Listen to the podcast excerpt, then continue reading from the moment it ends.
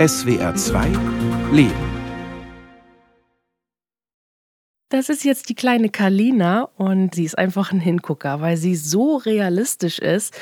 Es würde niemand auf der Straße merken, dass das eine Puppe ist. Die erste Reaktion war wahrscheinlich wie zu erwarten. Ich war skeptisch und fand es auch erst seltsam und habe überlegt, ob das irgendwas Ungesundes sein könnte. Als ich zum ersten Mal ein Reborn-Baby im Internet gesehen habe, empfand ich zugleich Erschrecken und Abneigung.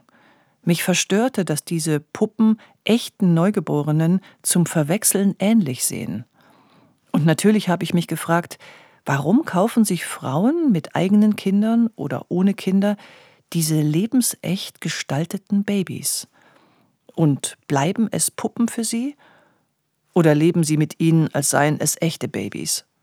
Wir stehen hier mitten in meinem Reborn-Zimmer. Das ist mit Gitterbettchen und Maxikosis, sämtliches Zubehör, Fake-Milchflaschen, wo man denkt, da ist richtige Milch drin und Mulltücher und dieser ganze Kram. Sunny ist 36 Jahre alt und führt mit ihrem Mann Nico ein Beerdigungsinstitut, ein Familienunternehmen von Nikos Familie. Ich habe beide in der Nähe von Hannover in ihrem Zuhause getroffen. Aktuell sind es 28 Stück, die ich hier habe. Und wenn ich richtig Lust habe, dann kommt da eine rosa Decke rein und noch eine Mullbinde, so schön, und noch ein rosa Nunni daneben. Und dann gucke ich einfach, welches Baby spricht mich gerade heute an. Wir könnten auch auf einer Säuglingsstation stehen. Würden sie sich bewegen, wären die Puppen von echten Babys zwischen zwei Wochen und drei Monaten nicht zu unterscheiden. Ihre Mimik ist bis in die kleinsten Fältchen ihren lebendigen Vorbildern nachempfunden. Den meisten wurden echte Haare und Wimpern eingesetzt und Glasaugen, die echten Augen entsprechen. Auch kleine Adern, Rötungen der Haut sowie manch gerunzelte Stirn, sogar der Milchschorf fehlen nicht. Die Hände sind geöffnet oder zu kleinen Fäusten geballt. Und alle sind handgefertigte Unikate. Als erstes denkt man ja an Kompensieren von fehlenden Dingen. Und ich habe mir die Zeit genommen, darüber nachzudenken, bevor ich mit ihr darüber spreche. Und habe dann für mich festgestellt, mein Gott, ich habe auch Hobbys, die vielleicht nicht jedem gefallen. Also andere könnten es vielleicht seltsam finden, dass ich mit einer Drohne rumfliege und daran Freude habe. Aber bei Männern findet man das normal, wenn die spielen und sich irgendwie austoben. Sunny hat ihrem Mann Nico auch eine Playstation geschenkt, weil sie es ganz selbstverständlich findet, dass ihm das Spielen damit Freude bereitet. Jetzt gucke ich mir andere an. Die sammeln 200.000 Schlüsselbänder zu Hause und sind superglücklich. Oder die fahren fünf, sechs Stunden hintereinander mit einer künstlichen Eisenbahn, immer im Kreis und freuen sich darüber so sehr. Das greift niemand an. Wenn du aber eine Puppe zu Hause hast, geht es sofort los, oh, da stimmt irgendwas nicht. Ich glaube, die Person ist krank und überlegen, was fehlt dieser Person. Nichts. Mir fehlt nichts. Ich bin sogar glücklicher, als viele Erwachsene sich das vorstellen können. Ich bin verheiratet. Mein Mann hat aus erster Ehe zwei Kinder, zwei Erwachsene und die haben sogar auch schon Kinder. Also ich bin quasi Stiefoma. Eigene Kinder habe ich nicht, weil ich selber auf natürlichem Weg keine Kinder bekommen kann. Aber der Kinderwunsch war halt doch immer da. Andrea ist 45 Jahre alt und arbeitet als Praxismanagerin in Kiel. Es war reiner Zufall, dass sie vor drei Jahren die Reborn Babies im Internet entdeckt hat. Seit ein paar Wochen hat sie zwei. Ich habe Andrea in einem Café getroffen. Dann war ich ganz aufgeregt und habe überlegt, oh Mensch, machst du das, machst du das nicht? Ist ja doch vielleicht irgendwie seltsam und was machst du dann damit? Und dann habe ich mir eins bestellt. Also ich habe mir das noch gar nicht getraut, das irgendwem zu erzählen und ich glaube, das größte Problem war eigentlich ich selber. Und das höre ich auch von sehr vielen, dass man sich das nicht traut zu vermitteln. Es hat Menschen eigentlich immer umgetrieben, wenn sie bis in die Antike gehen. Also Pygmalion, also die Schaffung von künstlichen Menschen und denen eine Seele einzuhauchen und sie sich ein Stück verfügbar zu machen. Abgesehen davon sind Puppen eigentlich so alt wie Menschen und Puppen sind ursprünglich auch kein Kinderspielzeug gewesen, sondern sind in Ritualen, in Kulturen benutzt worden als Symbol. Professor Dr. Insa Foken ist emeritierte Psychologieprofessorin mit Schwerpunkt Entwicklungs- und Alterspsychologie. Und seit mehr als zehn Jahren beschäftigt sie sich intensiv mit der Geschichte und der Bedeutung von Puppen. Also die Reborns sind natürlich schon eine spezielle Puppenvariante und auch ein sehr spezieller Umgang damit. So untypisch ist es eigentlich nicht, dass man mit Puppen interagiert, dass man sie für Mensch nimmt. Und interessant finde ich inzwischen eigentlich bei diesen Reborn-Puppen, dass wir uns fragen können, warum reagieren die anderen so völlig irritiert und empfinden das als ja manchmal pervers, als Ausdruck von Gestörtheit, empfinden das manchmal sogar eklig. Ich weiß nicht mehr, wie viele Anfragen ich geschrieben habe, um Frauen für diese Sendung zu gewinnen. Aber letzten Endes ist es bei Sunny und Andrea geblieben. Kein Wunder, sagen sie. Die Angriffe im Netz sind heftig und gehen bis Mord. Wir sind nicht krank. Ich würde behaupten, dass 98 Prozent unserer Community, sage ich mal, die diese Reborns zu Hause haben, die haben Kinder, die haben Enkel, die haben ein richtig stabiles Umfeld und es ist wirklich jedem Reborn-Besitzer klar, es ist eine Puppe und es bleibt eine Puppe. Freud hat viel darüber gearbeitet, dass gerade wenn die Puppe sehr menschenähnlich ist, dass das dann oft als schwierig bewertet wird. Man spricht ja eh davon, dass Puppen immer etwas Irritierendes haben, dass Puppen nie nur harmlos sind. Sie gelten so ein Stück auch als die Gesandten, die Botschafter aus der Welt der Dinge in die Menschenwelt. Und damit berühren sie möglicherweise auch eine fundamentale Verunsicherung. Wer bin ich? Es berührt Identitätsfragen auf einer sehr basalen Ebene. Also damit hängt, glaube ich, diese große Abwehr zusammen. Aber auch eine große Faszination für diese babyähnlichen Geschöpfe, wo auch immer die Motive dafür zu finden sind. Sunny zum Beispiel wusste schon sehr früh, dass sie auf natürlichem Weg keine Kinder bekommen kann. Und natürlich hat mich interessiert, ob es da einen Zusammenhang zu ihrer Leidenschaft gibt. Wir haben uns damals beide gegen Kinder entschieden und ich hatte Sorge, dass sie das bereut und irgendwie ausgleichen muss und habe dann schnell festgestellt, das hat mit dem Thema an sich gar nichts zu tun sondern dass sie Freude an dieser Kunst hat, an diesem Sammeln hat. So mit 33, 34 hatte ich kurz so eine Überlegung zu sagen, Sunny, denk da nochmal genau drüber nach, weil diese biologische Uhr tickt ja unaufhörlich. Ist das wirklich so fest verankert, dass du keine Kinder haben möchtest? Und dann haben wir da drüber gesprochen. Und der Gedanke war aber auch ziemlich schnell wieder weg. Es ist okay, so wie es ist wenn ich da mit den Leuten drüber spreche und die erfahren, dass ich diese Reborns zu Hause habe, kommt immer wieder, ach, gucke mal, die Frau, die keine Kinder hat, legt sich jetzt Puppen zu Hause hin. Dann sage ich aber, stopp, stopp, stopp. Also wenn der Wille so sehr da gewesen wäre, hätte ich versucht, auf künstlichem Wege da was zu erzeugen. Oder ich hätte gesagt, Schatz, entweder du oder ein anderer, ich adoptiere ein Kind. Also es geht hauptsächlich so darum, wie ist es, sich zu kümmern? Weil das fehlt in der psychologischen Entwicklung, wenn man keine Kinder hat. Diese Verantwortlichkeit, dieses sich selber auch mal zurückzustellen. Ich habe auch ein Babyzimmer richtig eingerichtet zu Hause und die liegen jetzt in ihrem Bettchen. Wunderbar und damit fühle ich mich auch gut. Wenn ich sie mit habe, dann ist es schön, das ist so ein bisschen Mama-Gefühl ausleben.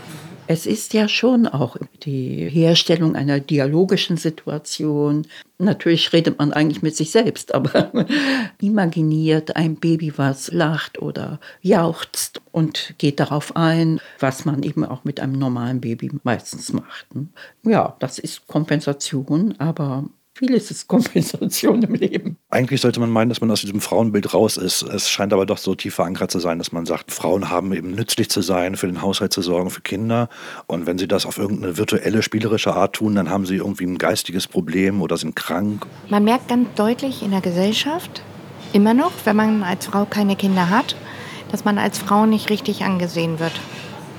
Und ich glaube, dieses hat sich für mich damit ein bisschen beruhigen können, dass man sich so unzulänglich fühlt, ne? dass ich da ein bisschen entspannter bin.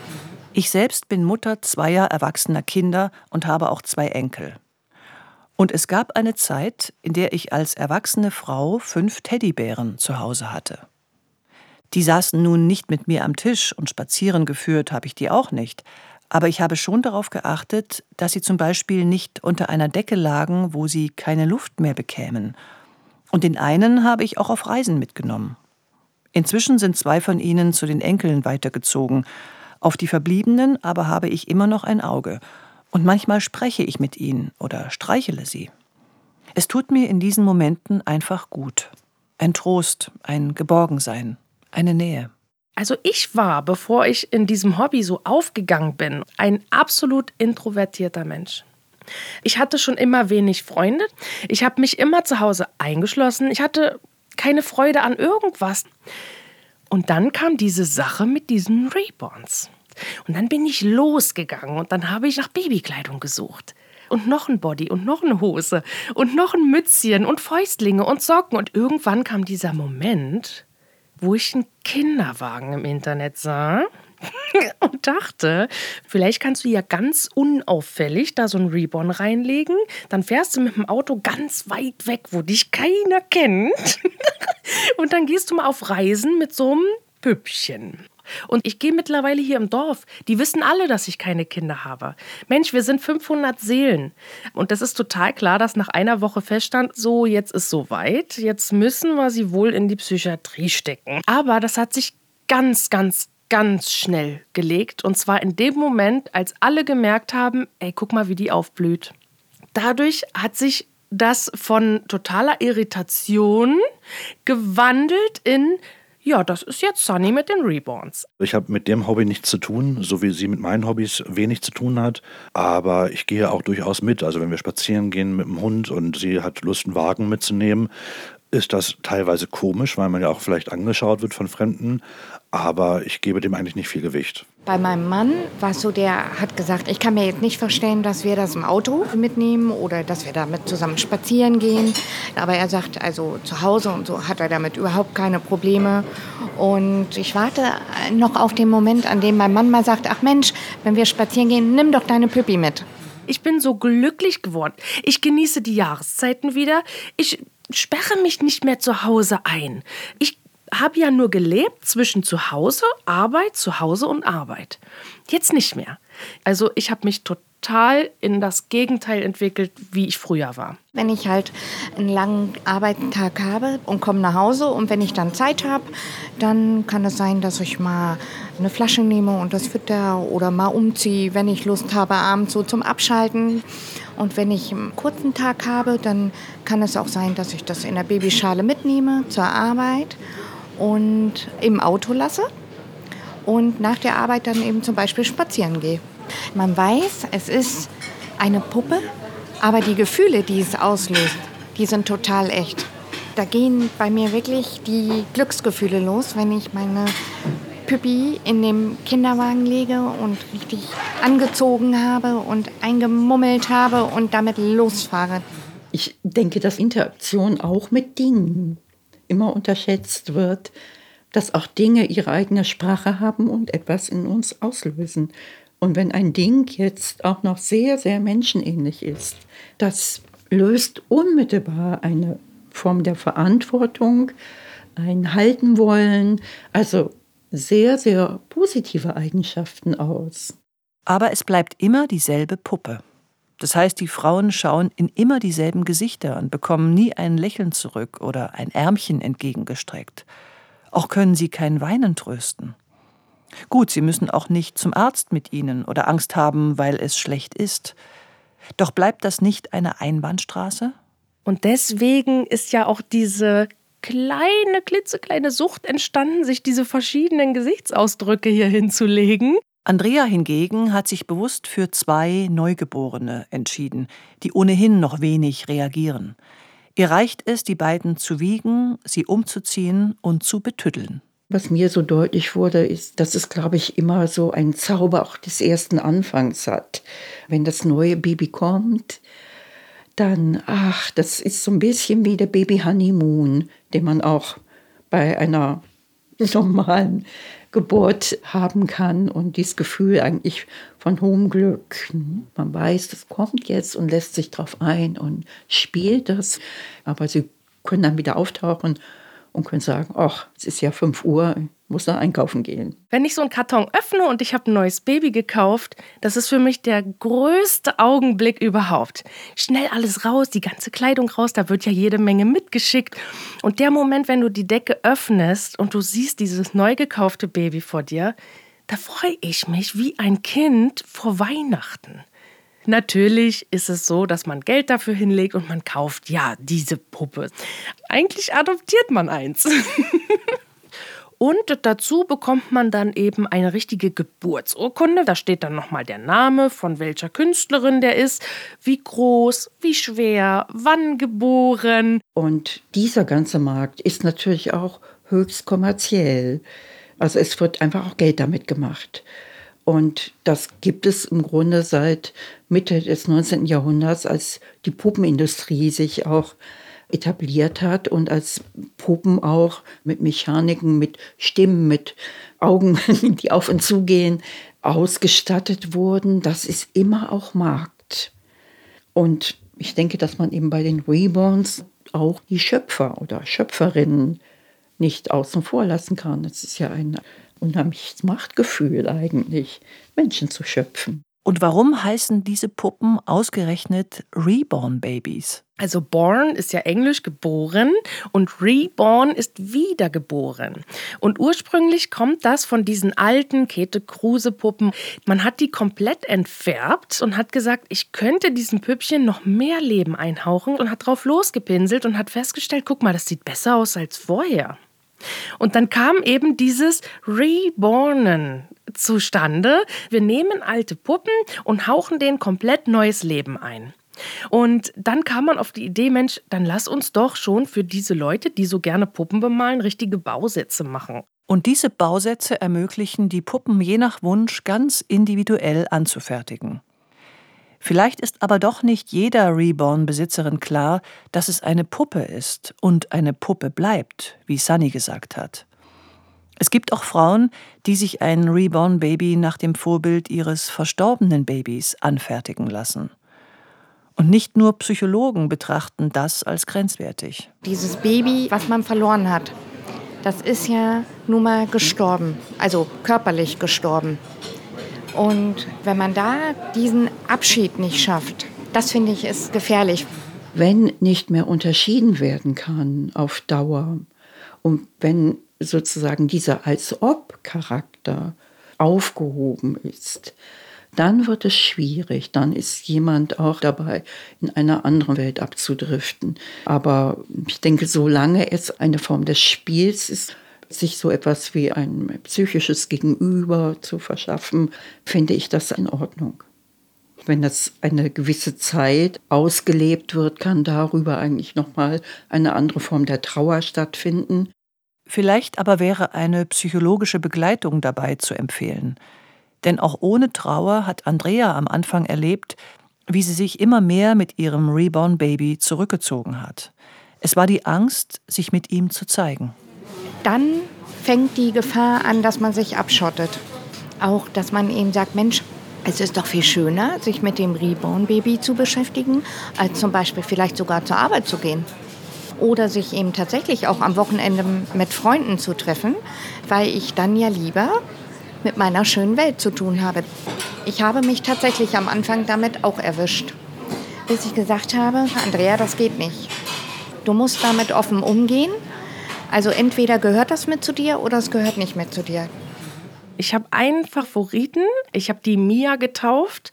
Und die wurde mir nachempfunden anhand eines Fotos. Also wenn ich die angucke, dann sehe ich mich als kleines Kind. Und dann kann man auch super einsteigen in diese innere Kindarbeit.